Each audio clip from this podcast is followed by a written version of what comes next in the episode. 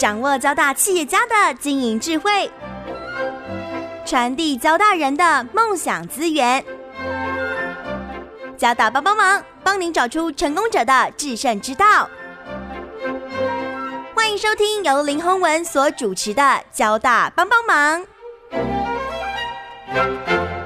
各位听众朋友，大家好，欢迎收听环宇电台《交大帮帮忙》节目，我是主持人林宏文。器官晶片这样的一个市场，国内呢可以找到一个最专业哦，而且在这个领域哦研究最久的人哦，他应该就是我们的交大生医工程研究所的副教授陈冠宇陈教授。陈教授呢早年是毕业于清大化工博士哦，那之后他到 MIT 哦去做博士后研究。二零一五年二月回到呃交大来任教。过去这五六年的时间，他花了很多精神在器官晶片的一个研究跟开发。那我想，器官晶片大家可能都听过，但是实际上它怎么做的，它到底有什么功用？更重要的是，未来呢，它对包括动物实验的替代，它到底有可以产生什么样的一个效果？尤其是国内台湾是半导体产业非常重要的一个生产基地啊，器官的晶片呢，跟半导体到底有没有关系啊？那我想啊，这些呢，可能都是我今天我要来请教我们啊陈冠宇陈副教授的一个重点啊。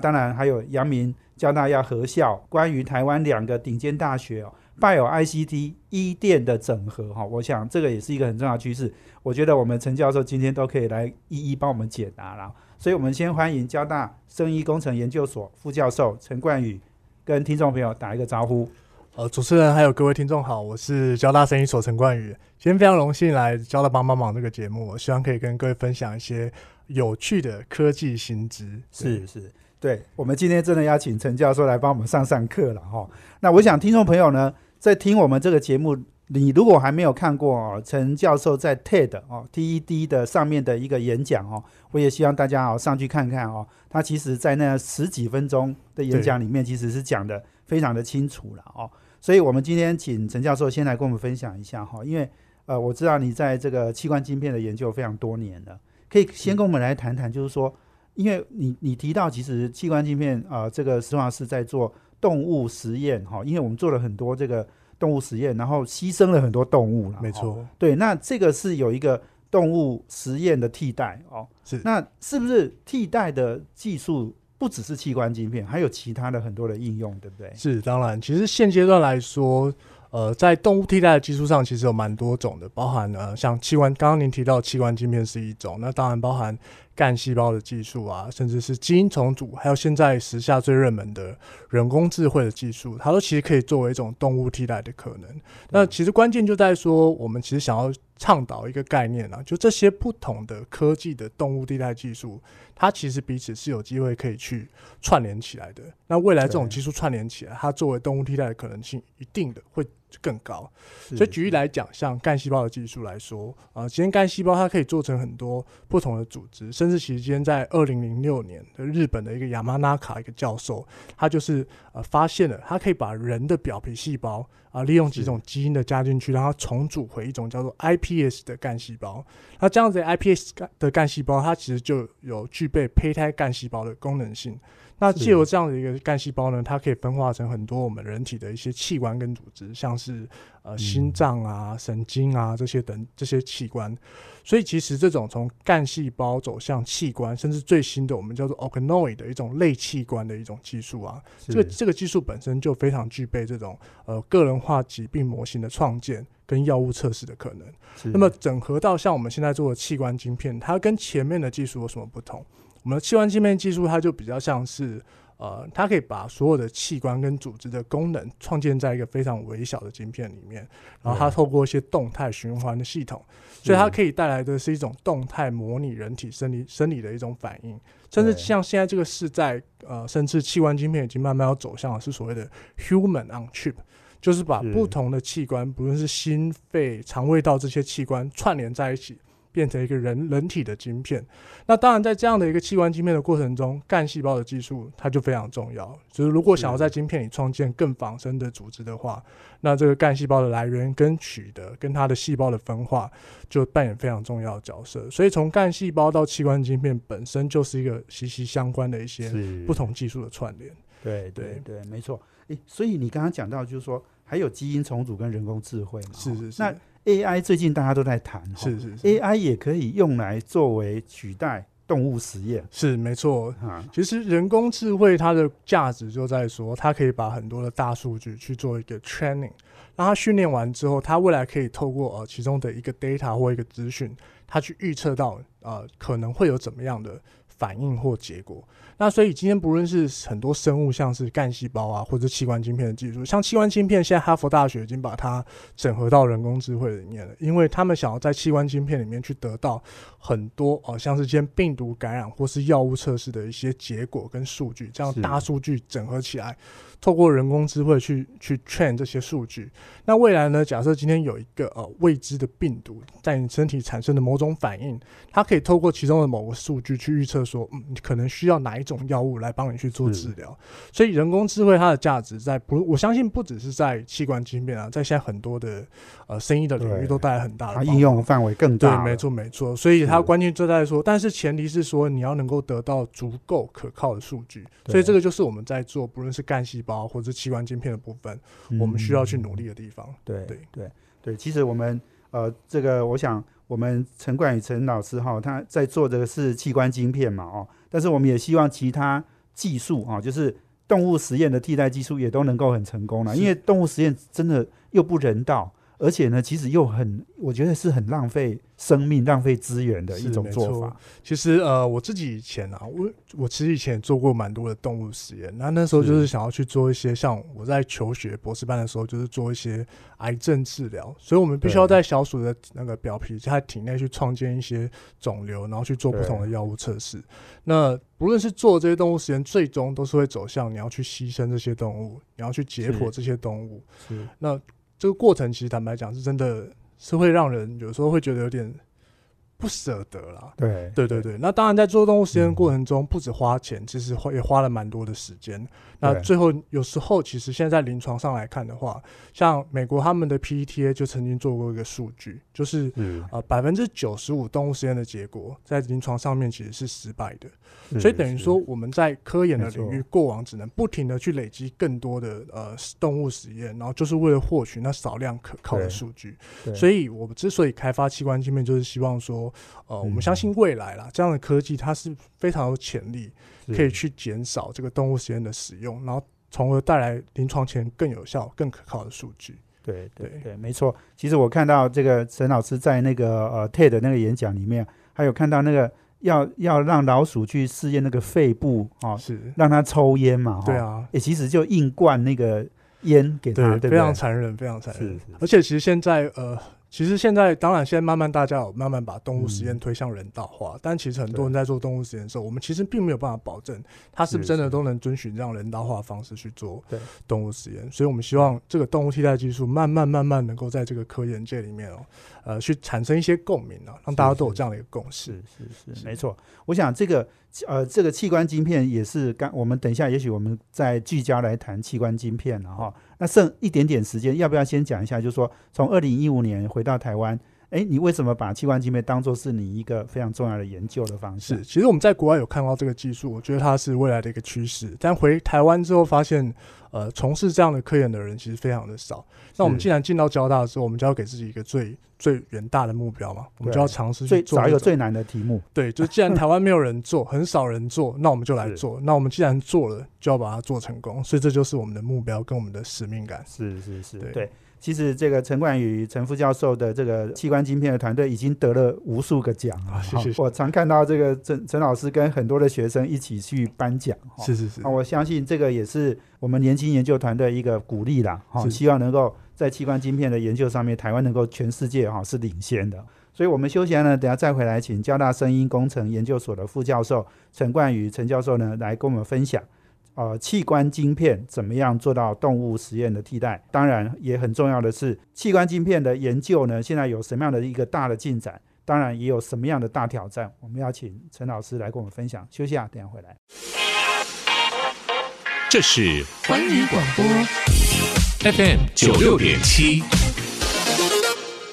欢迎回到环宇电台交大帮帮忙节目，我是主持人林宏文。我们这节目在每周三的晚上七点到八点播出。我们在脸书上呢也有交大帮帮忙的粉丝团，可以同步获取我们节目的资讯。那当然呢，明年二月阳明跟交大合校之后，我们名字就会改成阳明交大帮帮忙了。那今天我们邀请的贵宾是交大生医工程研究所的副教授陈冠宇。那我们谈的题目呢是器官晶片呢。陈老师的呃这个研究团队在器官晶片的呃研究呢，现在是目前台湾最领先的一个团队，当然在全世界也是大家都看得到的。我是不是请陈老师的也跟跟我们再来谈一谈器官晶片哦？我们目前研究的呃进展跟呃有哪一些成绩可以跟国人来分享？是呃，目前其实器官晶片，我们先做先看整个世界上来讲哈，其实。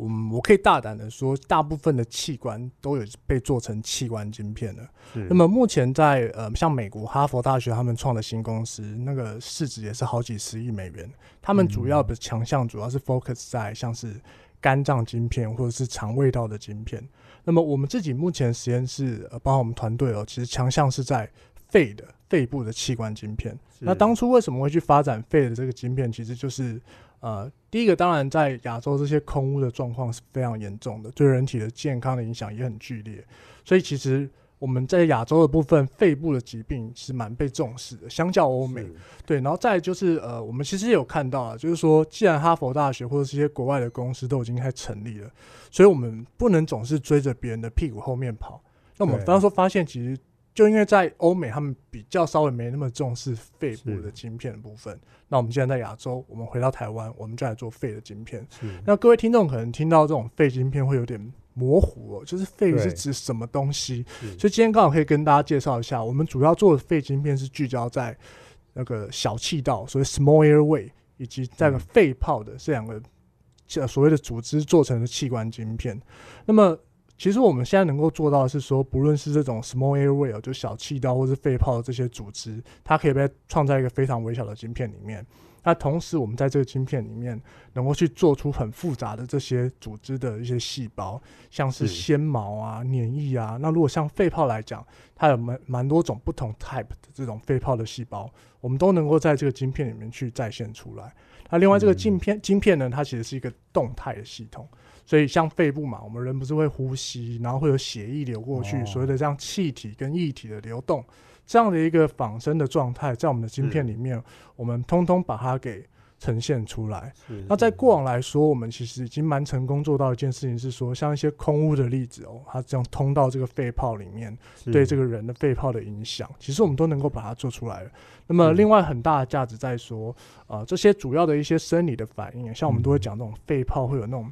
肺泡层叫做 barrier，这种 barrier 的 function 它的被破坏啊，粒子怎么从肺部穿透到血管里面扩散到你的身体，可能造成其他的疾病，这样的一些反应，我们其实都已经把它做出来了。那在今年哦，今年是蛮特别，大家知道今年就是 COVID-19 的疫情，其实非常的严重，也是大家非常聚焦的一个问题。那我们刚好过往发展的这个肺泡跟这个 small airway 系统就。派上了用场，对，所以呃，像大家知道，COVID-19 他们一开始在感染人体的时候，被发现就是说它会影响到肺泡的组织。那那时候其实包含很多的单位就来问我们，因为其实肺泡的组织跟体外的培养是非常的困难，尤其是你要培养出仿生的肺泡去做这些病毒的感染或药物的测试，它的门槛是非常高的。是，但是在我们实验室里面，我们其实已经做出了这样的一个体外的平台的技术，甚至我们。在过去半年，尝试把它做的能够通用。就今天，如果呃其他实验室的人想要来跟我们拿这些细胞或者体外模型去做的时候，我们可以及时的支援他们，让他们去做这种病毒感染跟药物测试的一些机制跟治疗的探讨。对，那包括我们现在实验室其实就有在做相关的研究，那希望可以把这样子的一个病毒对人所产生的影响，以及它的治疗策略，把它给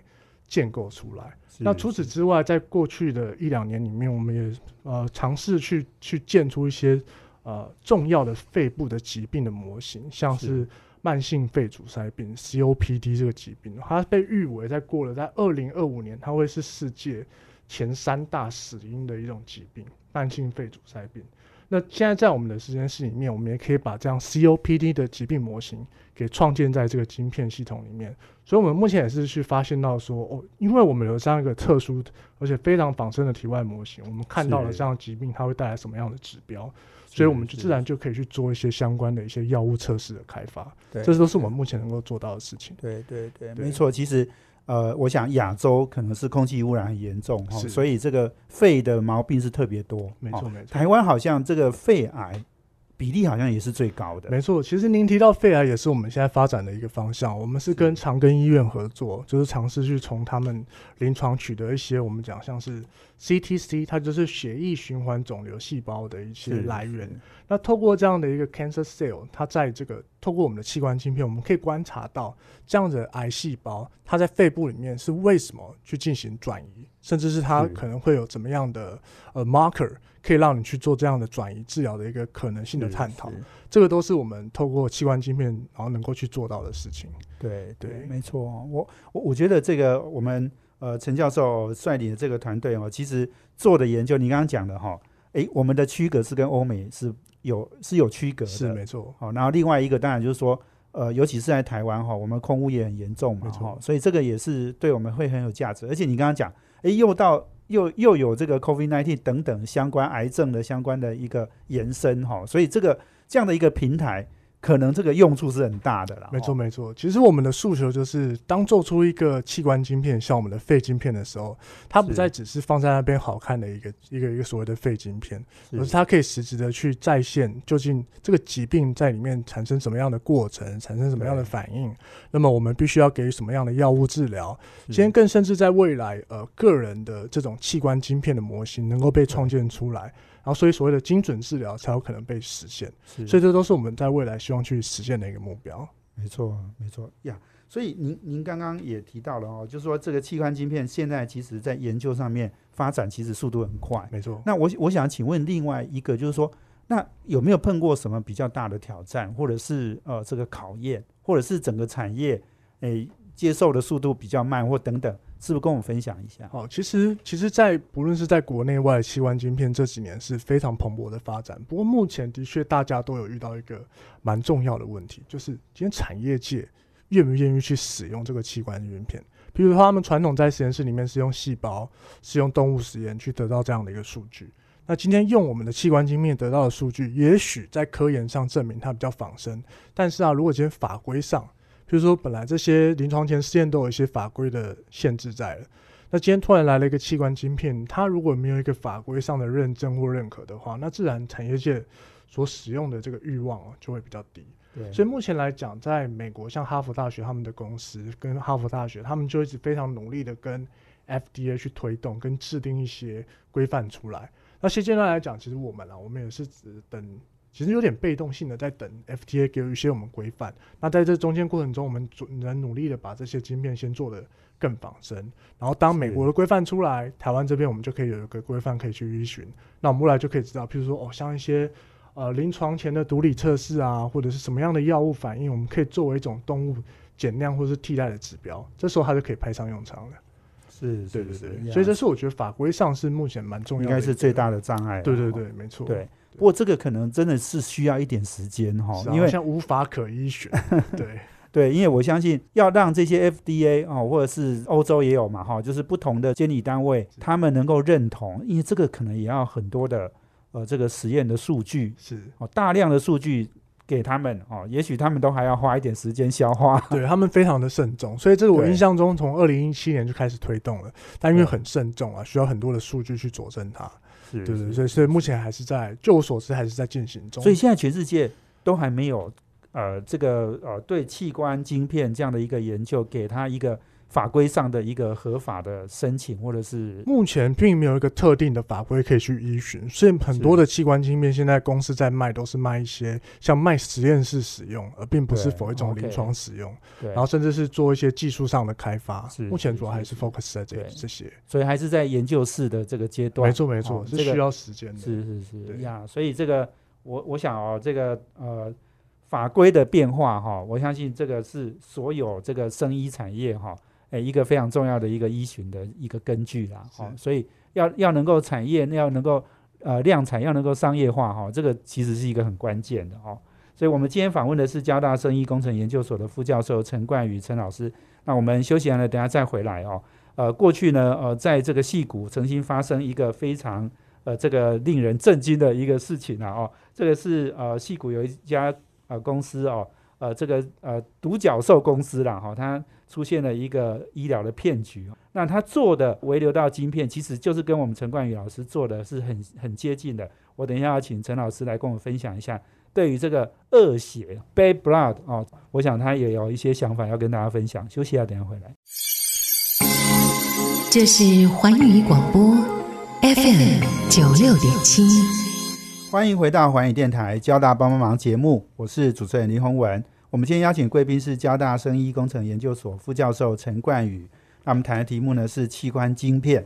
那我想这个题目呢目前很新啊。陈教授的团队呢也是目前在全世界哦，在器官研晶片的，尤其是在肺部这样的一个器官晶片的一个研究，哦他们是领先的。刚刚我们提到哦，这种用器官晶片来做很多的检测，那有一个所谓的微流道晶片啊，那这样的一个市场，戏谷曾经发生过一家公司叫 Serenos，这家公司的创办人哦叫伊丽莎白 Elizabeth Holmes，这一位长得很漂亮的女生，她创了这家公司呢，然后最后却被揭发是一场骗局，骗了非常多的钱，很多知名人士呢都投资了她了。我想请陈老师来跟我们分享哈，因为这个呃叫做恶写，这个是一个记者把他的整个故事写出了一本书哈，其实是非常畅销的书了哈。是，因为大家都很难以想象，就是说这样的一个听起来是一个非常呃创新哦，而且是很多人都觉得它未来的发展潜力无穷的微流道晶片。也许等一下我们请陈老师跟我们解释一下什么叫微流道晶片，那到底？这样的一个市场跟你做的好像也很类似嘛，哈，跟我们分享一下这整个产业的出现到底是出出了什么问题，然后接下来的前景是怎么样？好，其实《恶血》啊这本畅销书，相信很多听众应该都有听过或是看过。那其实最关键的部分就在说，这个伊丽莎白她开这个公司，当初呢，其实蛮多人对所谓的血液去诊断疾病。或者诊断所谓的癌症，都满满怀着许多的希望跟理想了，因为这个其实的确可以改，呃，改变这个世界，解决很多健康的问题。但非常可惜的是，说后来发现说，他们其实蛮多的数据都是。造假的，而且一度还想要走到全国的那种连锁药局，让人可以直接去这些药局，及时的做一些血液的检测分析。对对，然后后来当然非常可惜，这些都是其实很多都是假的数据。嗯，但是嗯，其实，在微流道晶片来讲，我们去把它跟器官晶片做一个呃稍微不一样的观点去看的话，像现在微流道晶片，它就很像说是一种呃小小的晶片，那里面会有些通道。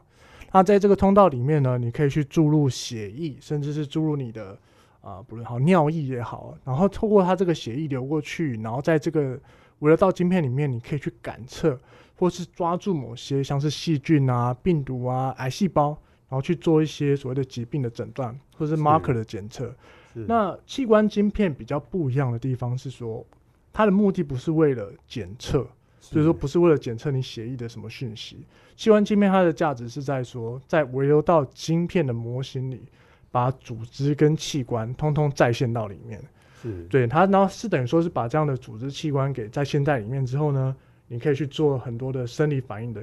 的测试跟观察。是那相较这样子的一个微流到呃传统的检测晶片概念来讲。呃，器官晶片它之所以呃慢慢被很多像是世界的大药厂给接受，甚至是美国很多像是 NASA 太空总署啊，甚至美国环保署啊，他们都投入高额的经费去开发它。呃，原因就在说，其实从这种就像刚刚前面提到的干细胞或者组织再生，它其实已经发展了很多年。所以当把这样的器官跟组织再生，把它呃放到这微小的微流道晶片里面的时候，大家就会觉得这个信心跟可信度是高的。是，所以我认为这是稍微相较传统大家认知的微流道晶片啊、协议感测、器官晶片比较不一样的地方。是，对。那如果我们现在要看的话，其实透过《Bad Blood》这个这本书啊，我也蛮想要跟许多听众就是分享跟信心喊话了。对，就是其实这几年来，我们在科研界或产业界有很多微流道晶片的公司慢慢成立跟发展的都非常的好。所以，像现在，就我所知，包包含一些用微流道晶片去做癌症诊断跟感测特定的一些 marker，或是 RNA 啊、基因定序啊等等，后面的分析都已经做得很好了，甚至有些已经是 FDA 已经许可了，甚至很多是在走这种临床测试的阶段。是，所以，嗯，这十年来的发展其实蛮好的。嗯那我嗯我在想，其实我自己觉得 Bad Blood 这个伊丽莎白她开的这个公司啊，我觉得它算是少数的一个特例啦，因为他们是。宣称他们可以做到太多太多过往做不到的太事情夸张了，太夸张了，就一次测好比好几百种 marker，这个事情其实是非常困难的。但是，所以他们当初才会被质疑说，为什么我们连要测个好几十种都很难做你一次可以做到这么多种？是对，所以我觉得这是科研，它其实就是是一步一步堆上去的。那你突然间冒出一个重量级的，那就会受到大家的审视嘛。像最新的之前那个技术就是 CRISPR，是对，CRISPR 这技术是一个基因剪切的技术，也非常非常的热门。那当初出来的时候举世震惊啊，然后大家就赶快要去验证它。后来发现，哎、真的可行。那这技术就这样爆红起来，很多人去用它。是，所以我是认为，其实科科科技的技术都是需要被受到审视的啊。那他们伊丽莎白他们做这样的一个事情是很可惜的，但是希望大家还是要对物流道晶片或者是协议诊断的公司要有信心，因为科技的确一直在进步，是真的真的有在变好的。是是是。对哎，我我可以可不可以请教一下陈教授哈？因为呃，我我知道你在 MIT 做博士后研究嘛，哦，所以你你们在呃当时哦，这个这个那个那个时候，应该 Elizabeth 她的她的这个公司的问题还没有被揭露，对不对没对？错没错对，。所以你们那时候应该也都听过他这个人，对不对？那时候都知道，而且其实，在 MIT 或哈佛，其实做协议诊断或者是做这种晶片的公司就非常的多了。是，对，那大家其实在比的就是谁可以做的是更准的，或者是更有效，或是透过很多的把这种精准诊断跟治疗都把它建构的非常好的一种技术。对所以大家其实，在拼的都是都是这些，那只是是后来才伊丽莎白他们冒出来嘛，说哇，对怎么全部都做到了？对，所以你们那时候应该听到也觉得很讶异，听到很压抑啊，说哇塞，这个 科技进展怎么这么快，这么厉害啊？对不对？就像当初听到 CRISPR 的技术的时候，也是会觉得很不可思议，或者听到刚刚前面提到这种 iPS 细胞、干细胞，对其实这些得到诺贝尔奖的技术哦，像 CRISPR 被预言会得到诺贝尔奖的技术，是。大家都会觉得很震惊啊。那只要能成功，绝对就是诺贝尔等级的对。诺贝尔奖等级的技术。那如果是个骗局的话，很快就会被大家揭穿。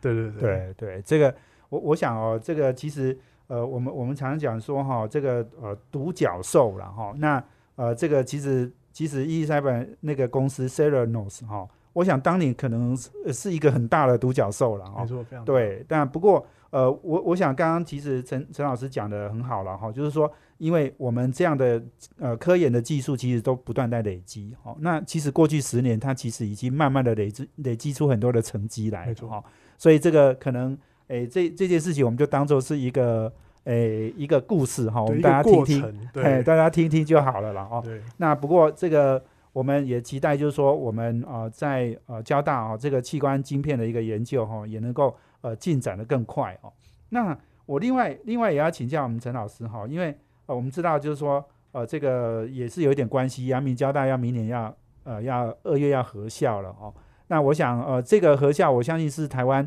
呃这个呃应该是我们呃大呃顶尖大学里面非常重要一一个事件了哦。那拜尔 ICT 的整合应该也未来会越来越的越明确啊、尤其是这两个学校在带头呃做这样的一个领导的一个作用，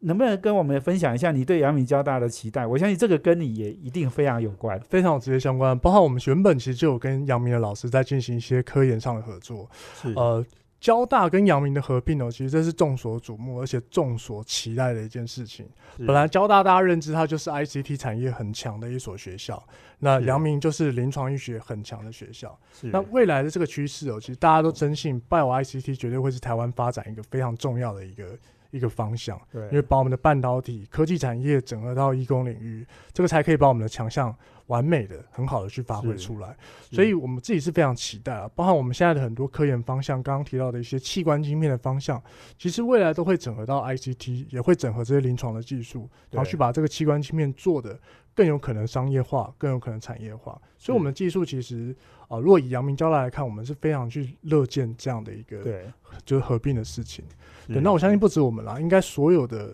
都会非常，所有的教师都非常期待这样的事情。那也会因为这样的合并，我相信我们会蹦出很多不一样的新的跨领域的一些方向出来。对那自然有可能台湾在所谓的医工或者是生意领域，在世界上我们就有可能可以走出属于台湾，走走出属于交大的一条路。是是是，没错。其实在，呃这个陈冠宇老师之前哦，其实杨敏跟交大合作就已经很多了。好、我我我之前也访问访问过好几次我们吴崇宇校长哦，他其实也带动了这样的一个呃跟半导体跟这个呃呃医啊 bio 哈、生技医疗的一个呃一个合作的。这样的一个很多的团队哦，其实都都是在做 Bio ECT 的整合哈、哦，所以这个我们期待未来阳明交大一个应该可以做出更多的好的 Bio ICT 的一个呃全世界领先的科研呐、那我们今天休息一下呢，等下再请陈冠宇陈老师哦继续来跟我们分享哦他的求学历程哦，其实是非常呃有意思哈、而且也是非常奇妙的一个过程啊哈、从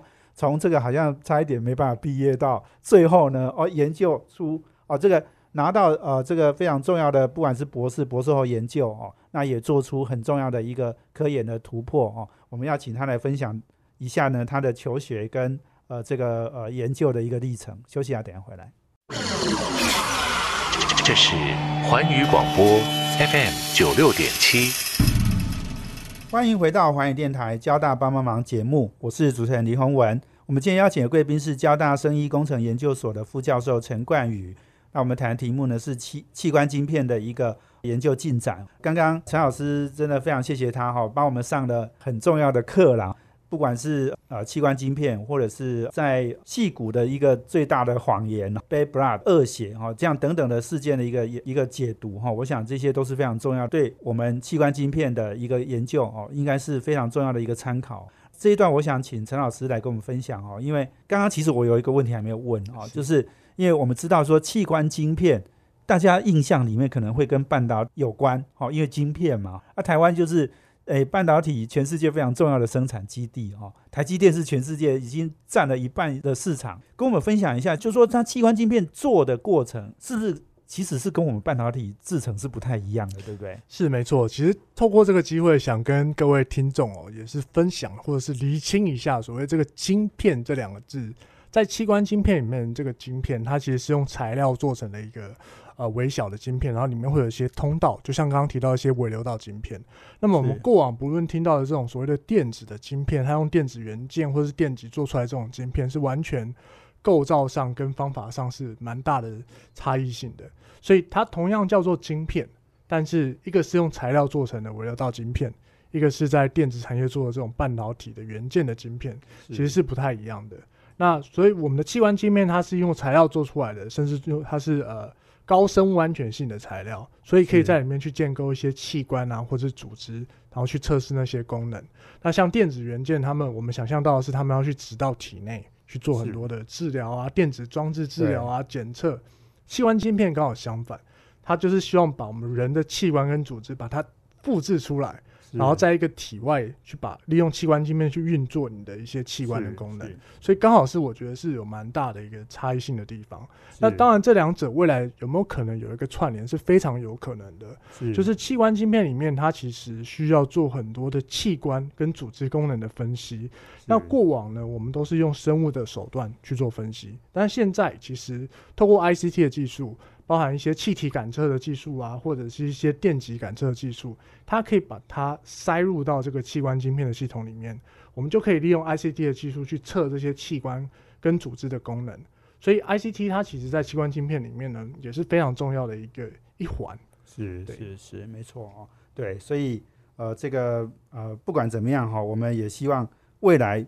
呃，刚刚讲的，我们陈老师的这个器官晶片，跟我们吴崇宇老师的做的，诶，那个是真的是做一颗 IC 放在你的视网膜，或放在你的诶这个好像腋下等等哈、是就是它有做很多这种。监测、感测的一些功能，哦没错对，或者刺激，我记得癫痫啊，或视网膜好像都可以做这样的一个晶片。好、所以呃，这个呃，我我觉得其实呃，谈谈很多这样的一些发展哦，Bio ICT 的整合哦，其实一个很重要就是跨领域了哦。那我我我知道我们陈老师哈、过去是您您这是早期是念化工嘛？对哈，我说从大学是念中原化工，然后研究所就是呃到清大，然后到清大的分子生物研究所硕士班，然后博士班是到清大的化工。是是是对对对。然后之后到美国 MIT，哎，你你又你又转了一些方向，对对不对？对，所以其实我我的人生过往其实是还蛮蛮多故事啊，就是起起伏伏。因对。为我其实大学的时候比较不爱念书，比较爱对玩，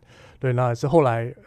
呃加紧努力几个月，赶快呃一年啊，或不不止花了一年的时间赶快念书，然后考上清大的研究所，然后走到现在当教授，其实以前的大学同学都都会开玩笑啊，因为叫陈冠宇的名字很多人用很多，嘿说诶还有一个现在这个钢琴王子，对啊，还有棒球选手也是说，哎、现在这个陈冠宇是我们那个教授，是我们认识的那个陈冠宇吗？我发是看一看，哎、真的是哎、嗯，对。那其实我自己是因为，嗯，我虽然不爱念书，可是我还蛮喜欢做科研的研究的。是那进到了清大的那个环境以后，其实我就发现说，哦，其实我喜欢做研究。那对因在研究部分，我我有闯出自己的一片天，然后也找到了自己的兴趣。那是所以才发现说啊，其实我原来适合走这一条路、诶。对对，那当初其实我在清大念博士班的时候，就很早就有一个目标了，就是是我有机会想要去挑战更高的殿堂。就是说，既然如果我在国内做研究做的蛮好，可是我们不能然后坐井观天这种感觉，就好像自己在实验室在这个学校里面好像做的不错，就是很厉害。其实想要去看看国外的研究做到怎么样，顺便去。啊、其实也是想要挑战自己啊，看自己在一些顶尖机构是不是也能够把研究做得很好。那那时候也是毅然决然的，我自己比较特别，很多人可能出国去做博士后会做一些非常相关的领域，但我不是。我其实，在出国做，我以前是做纳米生医的一些领域，但我出国在 MIT 那边，我是找做比较偏一些生物抗体、生产抗体的一些很免疫的一个分很生物的一个实验室。是是对，那时候就想说，如果我们可能去一些不一样的地方，给自己不同的火花，然后去激荡出一些新的研究出来。是那的确啦，一开始我去到 MIT 的时候，其实前前面几个月过得蛮辛苦的，就是因为需要适应嘛，不同领域。但很快的我就找到一些方向，然后我记得我记得很清楚，我其实呃有一次我跟我的 MIT 的老板，就那时候的老师，我一次提了七个题目，对就跟他说，我结合我以前的专业的强项跟你们实验室的强项，我想到了七个很棒的方向。对，这是是专属我想到的一个特色嘛，就是不然，我觉得这就是跨领域的一个价值。对那他其实听完第一个题目就跟我说，你可以开始做了，因为他、他知道说，哦，这个想出来的题目真的都蛮有趣的。是。对，所以我认为，其实我很想鼓励呃，包含在那个听众或者是一些年轻朋友们，就是说，其实要勇于去走出舒适圈啊。就是说，你现在可能在你的舒适圈待得很好，但尝试去走出舒舒适圈，其实是有可能可以获得更多的。那失败不用害怕，或者是我觉得这都是一个过程，对。失败啊、挫折，但是不要放弃。我自己是是。从从来不会说放弃的，就是是只要努力努力。那我常常会鼓励我的学生说，有时候做实验失败啊，或科研做不出来，这是正常的。我们是来做研究的，不是做出研究。对是是，所以其实失败都没一定是 try and error 嘛，对，那只要嗯大家能够觉得说我真的尽了我最大的努力，这个是我能够端出来最好的牛肉，那你对得起自己，对得起那个